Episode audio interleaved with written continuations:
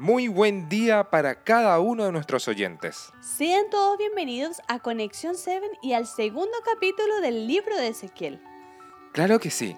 Los versículos del día de hoy los encontramos en Ezequiel capítulo 2, versículos 4 y 5. Y dice así, Te estoy enviando a un pueblo obstinado y terco, al que deberás advertirle. Así dice el Señor omnipotente. Tal vez te escuchen tal vez no, pues son un pueblo rebelde, pero al menos sabrán que entre ellos hay un profeta. Si te das cuenta, Laura, estos versículos revelan los propósitos que Dios tenía para Ezequiel. ¿Y cuáles eran esos propósitos, Miguel? Bueno, recordemos que Ezequiel era uno de los cautivos en Babilonia. Dios lo escogió para que en ese tiempo pudiera instruir a su pueblo.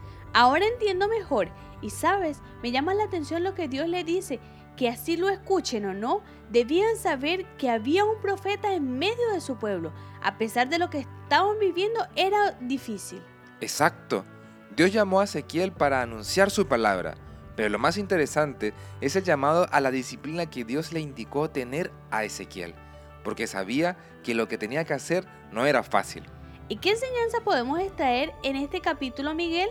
Uno de los aprendizajes que podemos extraer hoy es que Dios le dijo que no tuviera miedo de anunciar las palabras que Dios le había indicado. ¿Esto quiere decir que es un llamado para nosotros también? Exacto. Dios nos está invitando a no tener miedo de hablar del amor de Dios. Entonces el llamado es hablar del amor de Dios, sea que nos escuchen o no. Somos llamados a testificar sin miedo, sin importar lo que diga la gente. Así es, Laura. Somos llamados a testificar, porque así juntos podemos dar a conocer la esperanza, el amor, la fe y el poder que Dios tiene para transformar la vida. La pregunta es, ¿te gustaría ser como Ezequiel? Claro que sí, me encantaría ser como Ezequiel, un portador de la palabra de Dios. ¿Y tú, querido oyente, te gustaría ser un instrumento de compartir y hablar de las enseñanzas de Dios?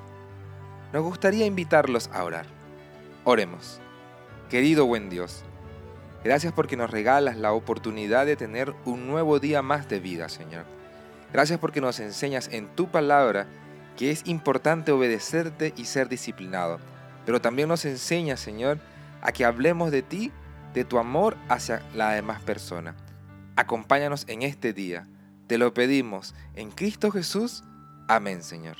Amén. Querido oyente, recuerde que el llamado de hoy es a ser portavoces del Señor. Los esperamos el día de mañana en un nuevo podcast de Conexión 7. Dios te bendiga.